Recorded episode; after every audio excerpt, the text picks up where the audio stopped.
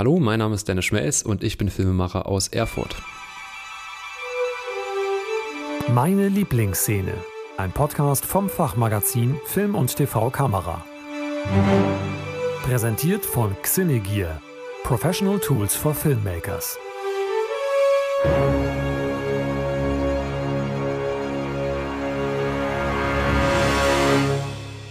Herzlich willkommen hier im Podcast Meine Lieblingsszene vom Fachmagazin Film und TV Kamera. Wir sprechen hier mit BildgestalterInnen über ihre Lieblingsszene aus der Filmgeschichte. Wir fragen neben DOPs aus Kinofilm und TV-Film auch DOPs aus TV-Formaten, aus dem Web oder aus dem Werbefilm. Heute zu Gast ist, oder freue ich mich sehr, DOP Dennis Schmelz aus Erfurt. Moin Dennis. Ja, moin. Freue mich sehr dabei zu sein. Hi.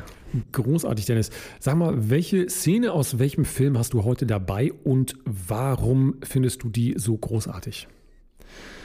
Ich habe mir die Szene, die, also einer der Anfangsszenen von äh, Red Notice rausgesucht. Ähm, das ist ein Film, der seit kurzem auf Netflix läuft und ähm, ja, die Anfangsszene, oder es ist nicht direkt die Anfangsszene, es ist eine Szene, die relativ am Anfang ist, ähm, eine Opening-Szene ähm, in Rom, ähm, die mit einer FPV-Drohne gedreht worden ist. Also ähm, quasi, für mich war das das erste Mal, dass ich äh, so eine Art von ähm, Bewegung, beziehungsweise so eine Art von Kamerabewegung in einem Spielfilm oder Kinofilm oder ja, Netflix-Film gesehen habe. Also, ähm, und das hat mich äh, sehr beeindruckt, vor allem, weil ich halt auch den Drohnenpiloten schon lange folge und auch mich schon lange mit dem Thema FPV und äh, Race-Drohnen und überhaupt anderen Kameraperspektiven beschäftige. Und ähm, ja, fand ich ziemlich beeindruckend und ähm, auf jeden Fall sehr cool umgesetzt.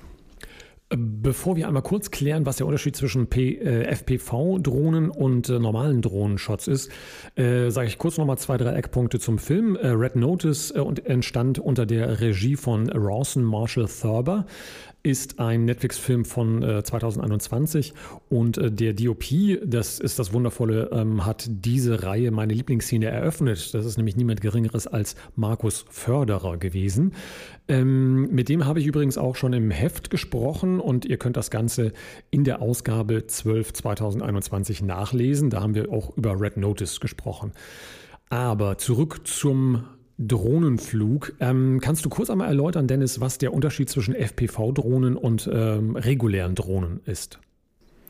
Ähm, ja, also reguläre Drohnen ähm, sind ja mittlerweile bekannt. Man kennt die Bilder. Ähm, schöne, stabilisierte Drohnen-Luftaufnahmen. Mhm. Ähm, meistens ähm, ja, mit einem Gimbal. Also die Kamera ist sehr ausgeglichen, äh, stabilisiert. Man hat keinerlei Vibration und äh, alles ist immer gelevelt, immer Horizont. Also der Horizont ist immer gerade.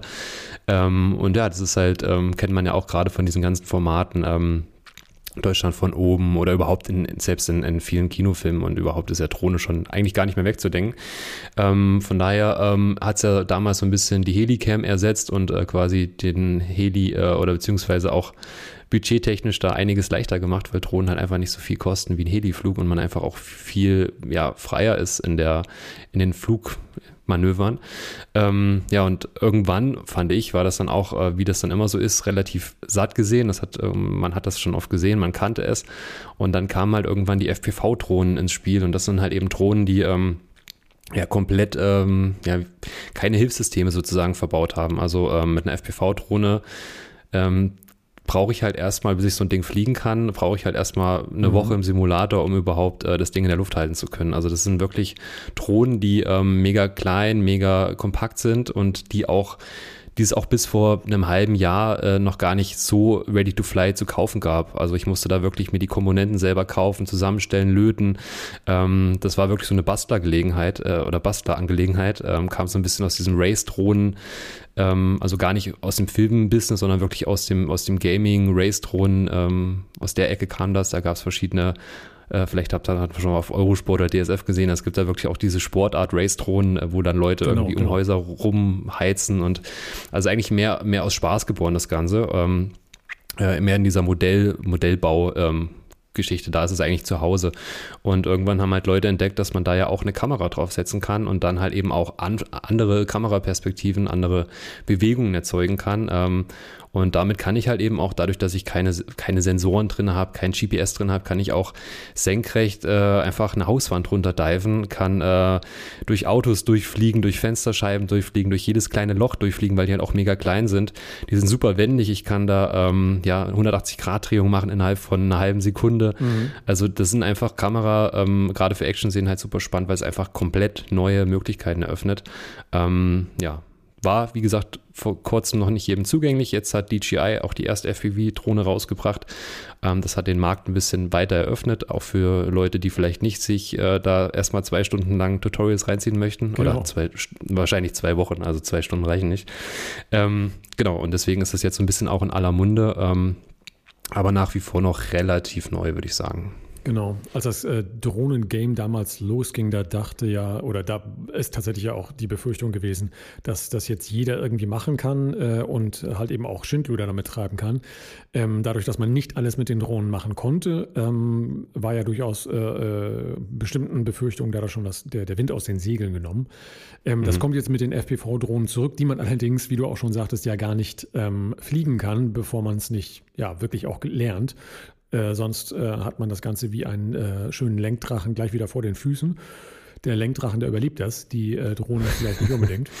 Beschreiben wir doch mal die Szene, was da genau passiert, weil die Szene in Red Notice äh, ist tatsächlich ähm, wahnsinnig kurz, ähm, mhm. weil es halt eben eine, eine actiongeladene Szene ist.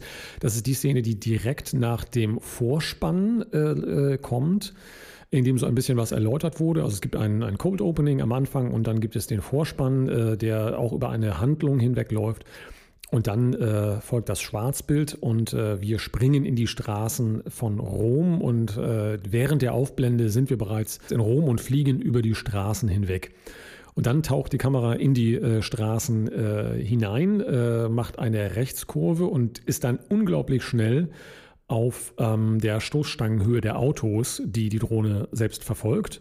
Ähm, und fährt dann auf die Engelsburg hinzu und äh, äh, ist, glaube ich, auch auf der, ähm, das müsste bereits auf der Engelsbrücke sein, ähm, dass mhm. sie auf der auf Höhe der, der Nummernschilder ist und man die Nummernschilder lesen kann. Er überholt dann fast noch einen Skoda von der Polizei ähm, um dann äh, vor der Engelsburg stehen zu bleiben, ebenfalls noch in der gleichen Dynamik äh, auf Kopfhöhe von Dwayne The Rock Johnson zu wechseln und ähm, diesen dann äh, zu zeigen, äh, während er reingeht. Was sind denn die Elemente, die nur mit einer FPV-Drohne möglich gewesen sind in diesem Shot? Ähm, also vor allem, also es startet ja relativ langsam. Am Anfang denkt man so ein bisschen, das ist eine Drohne, die jetzt nicht mega stabilisiert ist. Also die hat so ein bisschen wie so ein Vogel fühlt sich das an. Aber genau. ab dem Moment, wo dann die Drohne wirklich in den Sturzflug geht, also die macht wirklich so einen Sturzflug und haut dann senkrecht nach unten ab, äh, also, also kippt quasi rechts nach rechts unten weg und geht quasi in so einen Sturzflug. Und da wird schon ganz schnell klar, das kann keine normale Drohne sein, weil das, das sieht aus wie ein Vogel, also wie so ein Adler, der sich einfach da so runter ja, stürzt. Stimmt, ja. Und ähm, und dann halt eben auch so durch diese Häuserschluchten durch, also levelt sich dann quasi wieder in den, in den Häuserschluchten und äh, geht dann halt, wie du schon sagst, relativ nah an die Autos ran.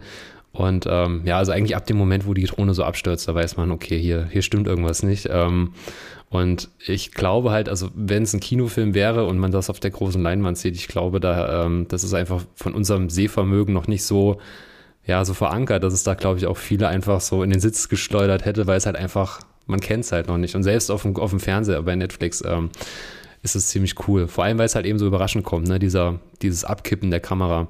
Genau, ja. Ähm, genau. Und das fand ich halt, also ich, ich persönlich fand es halt krass. Also ich habe natürlich, ich kenne solche Shots, weil ich mich schon seit über zwei Jahren mit dem Thema beschäftige.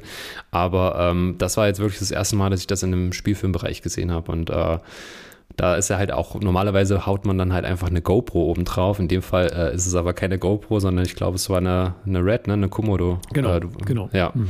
Und das ist dann halt, ähm, das ist dann halt echt die Herausforderung, auf so eine kleine Kamera, äh, so eine kleine Drohne, ähm, ja, so eine relativ, ist ja schon klein, aber ist ja trotzdem noch im Vergleich zu der Drohne noch trotzdem noch große Kamera. Absolut. Ähm, ja. Dann sowas auch äh, sich zu trauen und dann auch äh, auf so eine Distanz zu fliegen, weil man muss auch sagen, ähm, solche Drohnen haben halt auch keinen Return to Home oder keine, keine ähm, Fail-Safe-Funktion, sondern wenn da die Verbindung abbricht, dann äh, ist er halt weg. Also das sind einfach, Ach, krass, ja. ja. das sind, außer man baut dann vielleicht noch irgendwelche Sicherheitssysteme ein, ähm, aber das ist wirklich alles äh, do-it-yourself, selber gelötet und ähm, ja, also das ist, ähm, ist auf jeden Fall nicht ganz ohne, ja.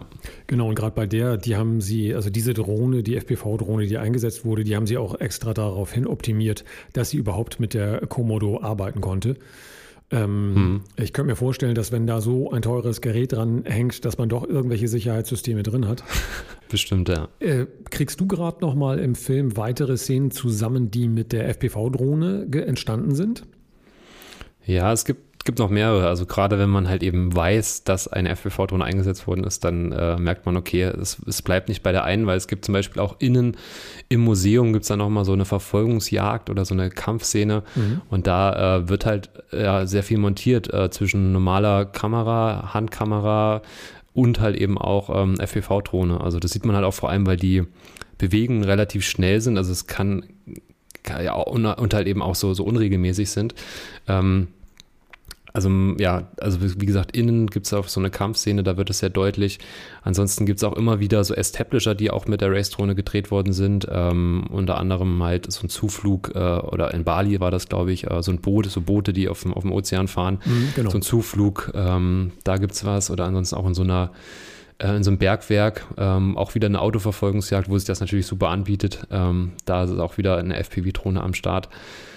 Ähm, genau, das ist das, was mir jetzt beim, beim Schauen ein, äh, aufgefallen ist. Also eigentlich immer dann, wenn so ja, die Kameraachse nicht ganz äh, gelevelt ist, sondern wenn so ein bisschen Dynamik drin ist und halt eben Luftaufnahmen ähm, ja, vorkommen. Aber so exzessiv wie am Anfang ähm, ist es dann eigentlich nur in dieser, in dieser Kampf- bzw. Verfolgungsjagd in, in dem Museum nochmal und das andere ist dann eher so ein bisschen gediegener, so cinematische, schöne Flüge. Genau, ja. Ja, es gibt so ein paar unmögliche Shots im im Museum, als sie äh, auf diesem Gerüst kämpfen. Da sind so ein paar Sachen, äh, wo man beim Zugucken denkt, jetzt, hier können sie nicht nur mit einem Gimbal geschwenkt haben, hier müssen sie den Herrn oder die Dame, die mit dem äh, Gimbal unterwegs war, auch noch irgendwo dahin gefahren haben und vielleicht sogar noch äh, äh, in der Höhe verändert haben. Ähm, äh, und es sieht halt eben auch nicht normalerweise, also das, das, ist eine Mischung aus vielen eingesetzten Tools, logischerweise, wie man das immer macht äh, bei Stunt-Geschichten. Ähm, aber das sieht dann auch irgendwann nicht mehr nach Kran aus. Das ist einfach ja. äh, deutlich unterscheidbar, was das angeht. Ähm, welche Erfahrung hast du beim FPV-Drohnenflug ähm, äh, damit gemacht, wie, wie viel Sicherheit man ähm, gegen tolle Bilder tauschen kann?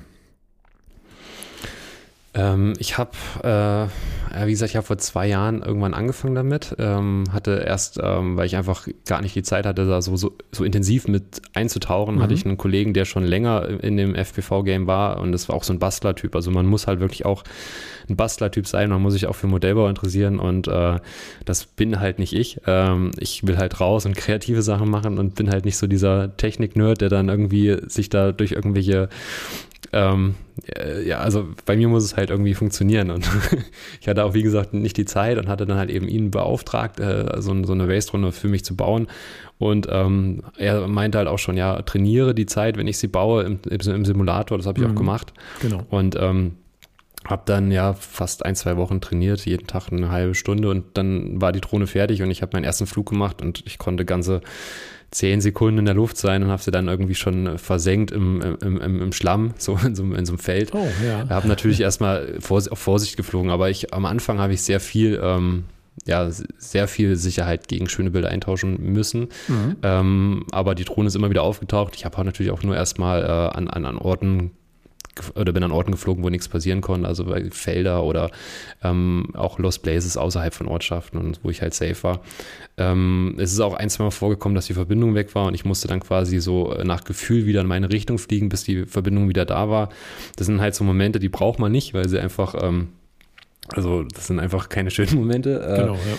Ähm, und äh, deswegen mache ich auch nach wie vor, also ich fliege mittlerweile relativ gut, habe auch schon äh, auch viele kommerzielle Aufträge gemacht, aber wenn es jetzt darum geht, also wirklich so richtig anspruchsvolle Sachen wie zum Beispiel Autos zu verfolgen oder ähm, wir hatten letztens äh, hier in Oberhof auf der Skischanze ähm, Skispringer, an ah, dem wir hinterhergeflogen ja. sind Geil. und da sage ich halt, okay, ähm, ich mache komplett, also da gebe ich halt auch ab und sage, okay, ähm, da gebe ich es an echte FPV-Leute ab, die ja, halt nichts ja. anderes machen als das, weil ich einfach, ähm, also wenn du einen Dreh hast und äh, dann noch noch so viel Adrenalin quasi ausschüttest, nur wegen einem Shot, dann bist du halt nicht in der Lage, danach nochmal weiter zu filmen, weil ja, einfach, genau. also bei, bei Jan, das ist der, mit dem ich das immer mache, der ist auch nach, also als er von der Skischanze dann die Springer, den Springern hinterhergeflogen ist, der war halt danach einfach fertig. Also ähm, du bist dann, brauchst dann halt auch erstmal eine halbe Stunde, um wieder so ein bisschen runterzukommen. Weil es halt schon, also, ne, gerade wenn Leute mit im Spiel sind, wenn du Leute verletzen kannst, also gerade in der Luft, Skispringer, wenn du da irgendwie ihn berührst, ähm, und du willst natürlich nah ran, weil Weitwinkel nah ran sieht halt einfach, ne, sieht halt einfach schön aus, aber man muss halt immer abwägen, was ist mir der Shot wert und, und wo ist meine Sicherheit, also wo ist, wo hört's auf, ja.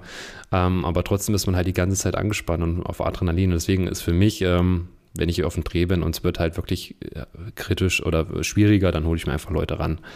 Ähm, genau, da zählt dann für mich auch die Sicherheit, weil ich möchte da nicht, ähm, ist dann auch, auch kein guter Vibe, wenn am, am Dreh irgendwas passiert und dann ähm, sollen das die Leute machen, die das jeden Tag machen und ich mache ähm, meine, meine einfachen Sachen, die mache ich selber. Äh, wie nah seid ihr da dran gewesen mit dem ähm, mit der Drohne? An den mm, Leuten? Ich schätze mal, also er ist so über den Schanzentisch mit hinterhergeflogen. Ähm, das waren, ich schätze mal, so anderthalb bis zwei Meter ungefähr. Ach krass, ja. Das ist ja. tatsächlich sehr nah. Ja. Also es gibt denn, gibt verschiedene auch so Norweger, die das auch schon, also da habe ich das, das erste Mal gesehen. Und ähm, die sind sogar noch näher rangeflogen, aber ähm, ja, also wir haben auch viele, viele Tests gemacht, erstmal Leerläufe. Mhm. Und ähm, wie gesagt, Jan ist halt auch jener, jemand, der das halt tagtäglich macht und dann äh, auch relativ routiniert ist. Aber ähm, ja, das ist schon sehr Adrenalin geladen. Genau. Äh, bei welchen Projekten äh, setzt du denn die, äh, äh die FPV-Drohne am, äh, am liebsten ein oder wo hast du das schon gemacht? Ähm, am liebsten, also ich mache ja sehr viel, ähm, also ich mache sehr viel im Tourismus und ähm, habe sehr viele Kunden auch im Tourismus, heißt viel, viel auf Reisen. Mhm. Ähm, und äh, im, im Image-Bereich, Corporate-Bereich sehr viel. Und da ist halt natürlich, bietet sich halt super gut für Landschaften an, ähm, gerade ähm, halt für Weite, Weite zu erzählen oder halt eben, ähm, ich hatte jetzt auch letztens in Italien, in Südtirol, äh, so einen Wasserfall, den ich komplett runter, relativ, also wirklich dann so runtergedeift bin, mhm, ja. ähm, so irgendwie 20 Zentimeter über dem Wasser, dann unter so einer Brücke durch und dann wieder so ein Loop, also ähm, und dann auch diese ganze Landschaft erzählt, ähm, da nutze ich es halt, ich nutze es halt super gern für Natursachen, wo ich halt keine Menschen gefährden kann. Genau. ähm, und wo ich einfach Platz habe. Also wo ich wirklich so cinematische äh, Long-Range-Flüge machen kann. Ähm, habe dann auch immer noch einen Spotter dabei, der halt eben nach der Drohne guckt.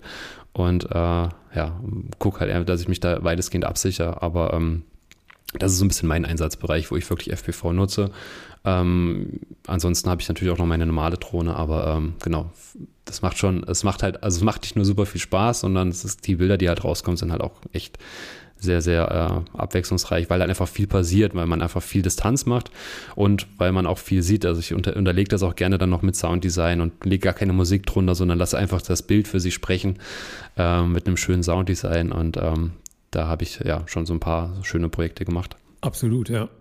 Ähm, als ich die Bilder sah, dachte ich mir, jetzt ist endlich etwas möglich, was ich mir die ganze Zeit gewünscht habe, nämlich, dass äh, man realistische, dynamische Bilder in dieser Form halt eben auch äh, machen kann, weil ich mich wahnsinnig geärgert habe, weil äh, sehr häufig ist, ähm, ist dann die Filmwelt äh, dazu übergegangen, diese dynamischen Flüge äh, digital herzustellen mhm. was dann bei äh, bestimmten Filmen, äh, ich nenne da immer King Kong, obwohl das ein schlechtes Beispiel ist, weil es äh, so, so ein außergewöhnlicher Film war, äh, so ein außergewöhnlicher Film war, ähm, von Peter Jackson, wo du dann im Dschungel da, wenn der T-Rex mit dem, mit, mit Kong irgendwie kämpft, dann hast du keine, äh, du hast keine Größe mehr, keinen Maßstab mehr. Ähm, das ist nicht mehr irgendwie äh, äh, gewaltig und majestätisch, sondern da kloppt sich eine Echse und ein Affe ähm, und die Kamera, die fliegt halt eben losgelöst drumrum äh, wenn, man, wenn man dann zumindest auf der Erde die ganze Zeit geblieben wäre oder mit den Figuren mhm. auf einen Felsvorsprung oder sowas in der Richtung. Da hat ja Guillermo del Toro sehr stark darauf geachtet bei Pacific Rim, dass äh, sein, seine Kamera und die Kamerabewegung auch immer irgendwie geerdet war in etwas, was dort natürlich vorkommen könnte. Zum Beispiel ein TV-Team auf dem Dach eines Wolkenkratzers und so weiter. Mhm. Ähm, mal ganz davon abgesehen, dass die äh, Animationsabteilung einen hervorragenden Job gemacht hat, weil das einfach immer, immer sich echt und, und, und mit Gravitas anfühlt. Ähm, wie siehst du denn diese, diese Art der In-Camera-Effekte ähm, für die Zukunft dieses, ähm, ja, für die Zukunft zum Beispiel von Action? weil man Dinge natürlich sehr viel, sehr viel äh, näher begleiten kann, wie jetzt auch hier äh, durch Markus Förderer und Johnny Shares. Das ist der, das ist der FPV-Drohnenpilot, der sich, glaube ich, äh, vom, vom Künstlernamen her nur Johnny FPV nennt. Wie, wie stark diese In-Camera-Effekte durch eine FPV-Drohne in Zukunft auch äh, äh, jenseits von Action auch noch für andere Bereiche genutzt werden können. Hm. Ähm, also kurioserweise hatten, haben ja viele dieses Gefühl, wenn sie FPV-Aufnahmen sehen, dass es digital ist, dass es quasi äh, animiert ist. Also das, ich habe das auch ganz vielen Leuten schon gezeigt, auch genau, im Freundeskreis. Die halt einfach weniger in, in dem Business stecken oder weniger sich damit beschäftigen. Und die haben gesagt, das ist doch, das ist doch nicht echt. Also meine Freundin hat es auch gesagt, ich habe ihr damals die auch von Johnny FPV Sachen gezeigt, wie er in Dubai einfach irgendwelche Wolkenkratzer runterdived und äh, dann um das Gebäude drumherum und äh, sie hat gesagt, das ist doch animiert, das ist nicht echt. Ich so, das ist echt. Oder auch wo, wo, wo so Autos verfolgt werden. Diese Trift-Autos, das waren so die ersten Sachen, die ich gesehen habe. Und ähm, alle, die nicht in dem Thema stecken, haben gesagt, das ist animiert. Äh, von daher weiß ich nicht. Ähm, also weil, würde mich selbst interessieren, wo dann die Reise hingeht, weil äh, ich persönlich sehe das, ob das animiert ist oder nicht, äh, oder ob das FPV ist, aber der Laie äh, kann es noch nicht so richtig unterscheiden. Vielleicht auch deswegen, weil es noch so neu ist. Ähm, ich glaube persönlich aber, dass einfach Sachen, dass sich immer Sachen durchsetzen, die echt sind, in Anführungsstrichen. Mhm, ja. ähm, von daher sehe ich da schon, ähm, sehe ich da schon auch Zukunft drin, dass da einfach das jetzt auch vielleicht auch dadurch ein bisschen angestoßen wurde durch Red Notice, dass ähm, einfach mehr solche Sachen für Action-Szenen eingesetzt werden, ähm, weil es halt eben auch ich meine, äh, der Aufwand, also weiß, wissen wir ja alle, dass einfach VFX einfach auch sehr äh, zeitaufwendig und auch Budget äh, ganz schön schlucken kann. Äh, eine FPV-Drohne ist ähm, könnte in vielen Sachen vielleicht auch die kostengünstigere Variante sein. Ähm, je nachdem, wenn man natürlich das die ganze Zeit reinrechnet, die Genehmigung zu besorgen, zum mhm, Beispiel für den ja. Flug in, in, Rom. Ich will nicht wissen, wie viele Leute da wochenlang Genehmigung eingeholt haben. Ja. Ähm, ist dann auch die Frage. Aber ich glaube, man muss dann immer abwägen, so ähm, von Projekt zu Projekt. Ähm, was Sinn macht. Aber ich persönlich sehe da schon sehr, sehr viel Zukunft drin. Vor allem, weil sie halt auch immer größere Kameras draufsetzen. Genau, wenn das möglich ist, dann ist es halt. Oder die Kla Kameras werden immer kleiner. Ich glaube, die, bei, die genau. beide Technologien kommen sich so entgegen irgendwie. Richtig. Absolut. Ja. Äh, was ich ganz faszinierend finde, was du sagtest, ähm, mit dem, äh, dass äh, es den Leuten sofort auffällt und die sagen, aber das ist doch digital, dass in der kurzen Zeit, die wir uns an Drohnenshots gewöhnt haben, das ist ja wirklich noch ein paar Jahre, also wenn man zehn Jahre sagt, ist es vermutlich schon übertrieben. Hm. In dieser Zeit bereits hatten wir, hat sich eine Ästhetik herauskristallisiert, wo der Laie sagt, das ist doch nicht echt. Das ist kein echter Drohnenshot mehr. Das finde ich faszinierend. Dass also ja. da tatsächlich, äh, und auf der anderen Seite deine Aussage, dass tatsächlich der, der, äh, der was echt ist, sich dann durchsetzt, ähm, äh, das ist, das kann ich in diesem Fall tatsächlich auch nur hoffen, weil die digitalen Geschichten, dann, äh, dann kann man immer noch mal was mehr machen und nimmt noch mal das hier raus und hier noch mal schneller und so weiter. Ähm, mhm. Und immer wenn man diese physischen äh, Grenzen auch spürt, und das ist tatsächlich der, der Fall, wenn man den Shot zwei, dreimal äh, guckt, ähm, am Anfang von Red Notice, dann, dann merkt man auch, das ist echt. Also da sind dann vielleicht ähm, äh, digitale Schnitte drin irgendwie, aber, aber der Rest, der ist wirklich, äh, der ist wirklich echt so. Und äh, mhm. dann fällt auch nicht mehr auf, vermutlich sind alle Autos auf der Straße auch nicht wirklich echt, weil sie natürlich den ganzen Laden da abgesperrt haben.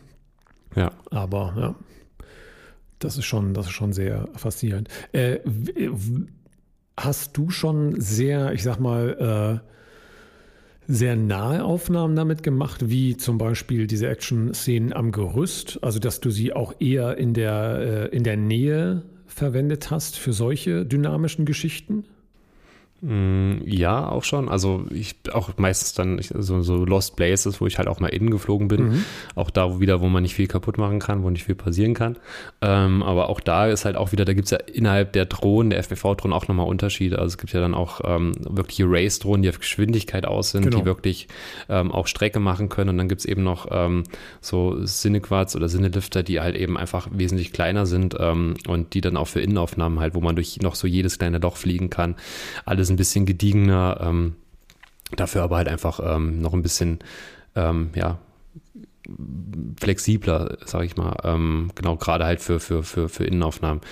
Ähm, dadurch, dass ich jetzt halt derzeit nur eine Drohne habe, und das ist also die eine FPV-Drohne, das ist die, die, die von DJI, die ich mir jetzt ähm, zugelegt habe. Die andere, die FP, also die selbstgebaute, habe ich verkauft, weil dann halt immer doch irgendwas war. Bei jedem Crash musste man irgendwas neu löten oder irgendwas austauschen. Mhm, ja. ähm, und ähm, da ist halt auch, hat jetzt auch wieder Bequemlichkeit gesiegt, äh, einfach auch aus Zeitgründen, dass man halt sagt, okay, man holt sich ein Ready-to-Fly-System und wenn was ist, dann schicke ich es zum Support und es kommt wieder zurück.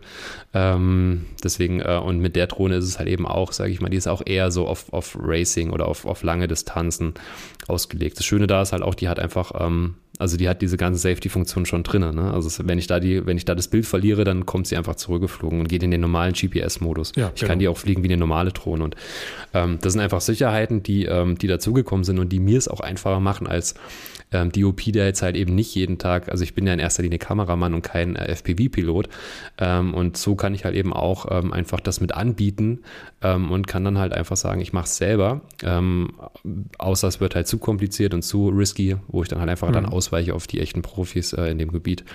Aber ähm, auch hier merkt man wieder, wie da einfach der Markt wieder weiter eröffnet wird. Und ich glaube, irgendwann, ähm, lass das vielleicht noch ein, zwei Jahre dauern, dann äh, ist das, äh, ist das, glaube ich, auch gang und gäbe, einfach solche Aufnahmen zu sehen. Ja, genau. Äh, bevor wir zum Ende kommen, äh, lass mich auf jeden Fall dich noch fragen. Äh, du hast es gerade schon ein bisschen angedeutet in den verschiedenen Bereichen, ähm, was dein Arbeitsschwerpunkt ist, ähm, äh, für welche Projekte du vor allem häufig gebucht wirst und kannst du ein bisschen was über deinen YouTube-Kanal sagen? Ja, also ich bin, ähm, also ich bin seit na, acht Jahren jetzt selbstständig als Kameramann und mein Fokus liegt äh, im Tourismus.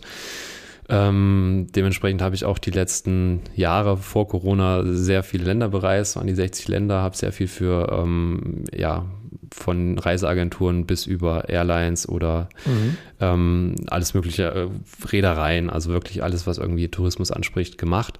Ähm, und ja, habe dann auch viele freie Arbeiten. Also mit jedem Projekt, was ich gemacht habe, habe ich auch oftmals freie Arbeiten noch mitproduziert, beziehungsweise habe mir die Rechte am Material gesichert oder bin auch für freie Arbeiten losgefahren.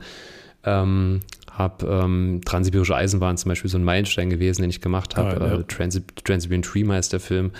Oder ähm, Beauty of Greenland, das sind so zwei, äh, das waren so zwei Vimeo Death Picks damals. Damit habe ich relativ, damit bin ich eigentlich gewachsen, so, das war so, waren so meine Meilensteine. Und dann kamen halt immer neue Sachen dazu. Ähm, Pferde der Camargue, da habe ich einen Film drüber gemacht. Und es ist, also ich lege halt immer sehr großen Wert auf Ästhetik ähm, und probiere halt einfach äh, also ich liebe halt einfach auch schöne Landschaften und probiere halt immer eine Geschichte zu finden. In dem Fall in der Camargue zum Beispiel die Pferde, mhm, äh, in genau. Russland, der Mongolei zum Beispiel die Transip, äh, in Grönland war es ein Segelboot, wo ich dann eine, eine Segelcrew begleitet habe. Ähm, und ich suche mir halt immer schöne, also ich, ich, liebe halt einfach, einfach schöne Bilder zu produzieren. Also schön im Sinne von ähm, meistens Outdoor und halt Real. Also äh, ich mag wenig Studio ich bin halt einfach ein Typ, der gerne draußen ist und äh, auch mit leichtem Besteck gerne unterwegs ist. Also auch ähm, mit so wenig wie möglich, um einfach wirklich mich aufs Bild konzentrieren zu können. Auch oft mal als One-Man-Show oder halt eben nur mit Assistent. Ähm, kenne aber auch größere Produktionen, habe auch schon ähm, letzt, vor zwei Jahren Netflix-Piloten gedreht mit einer großen Crew auf einer Red. Und also ich kenne beides und weiß auch beides zu schätzen. Ähm, genau, aber um halt auf deine Frage zurückzukommen, ich habe dann vor ähm, seit zwei Jahren auch einen YouTube-Kanal, weil dann eben halt, ähm, wie wir alle wissen, äh, Corona kam und mhm. dementsprechend das ganze Reisen auch nicht mehr so einfach war.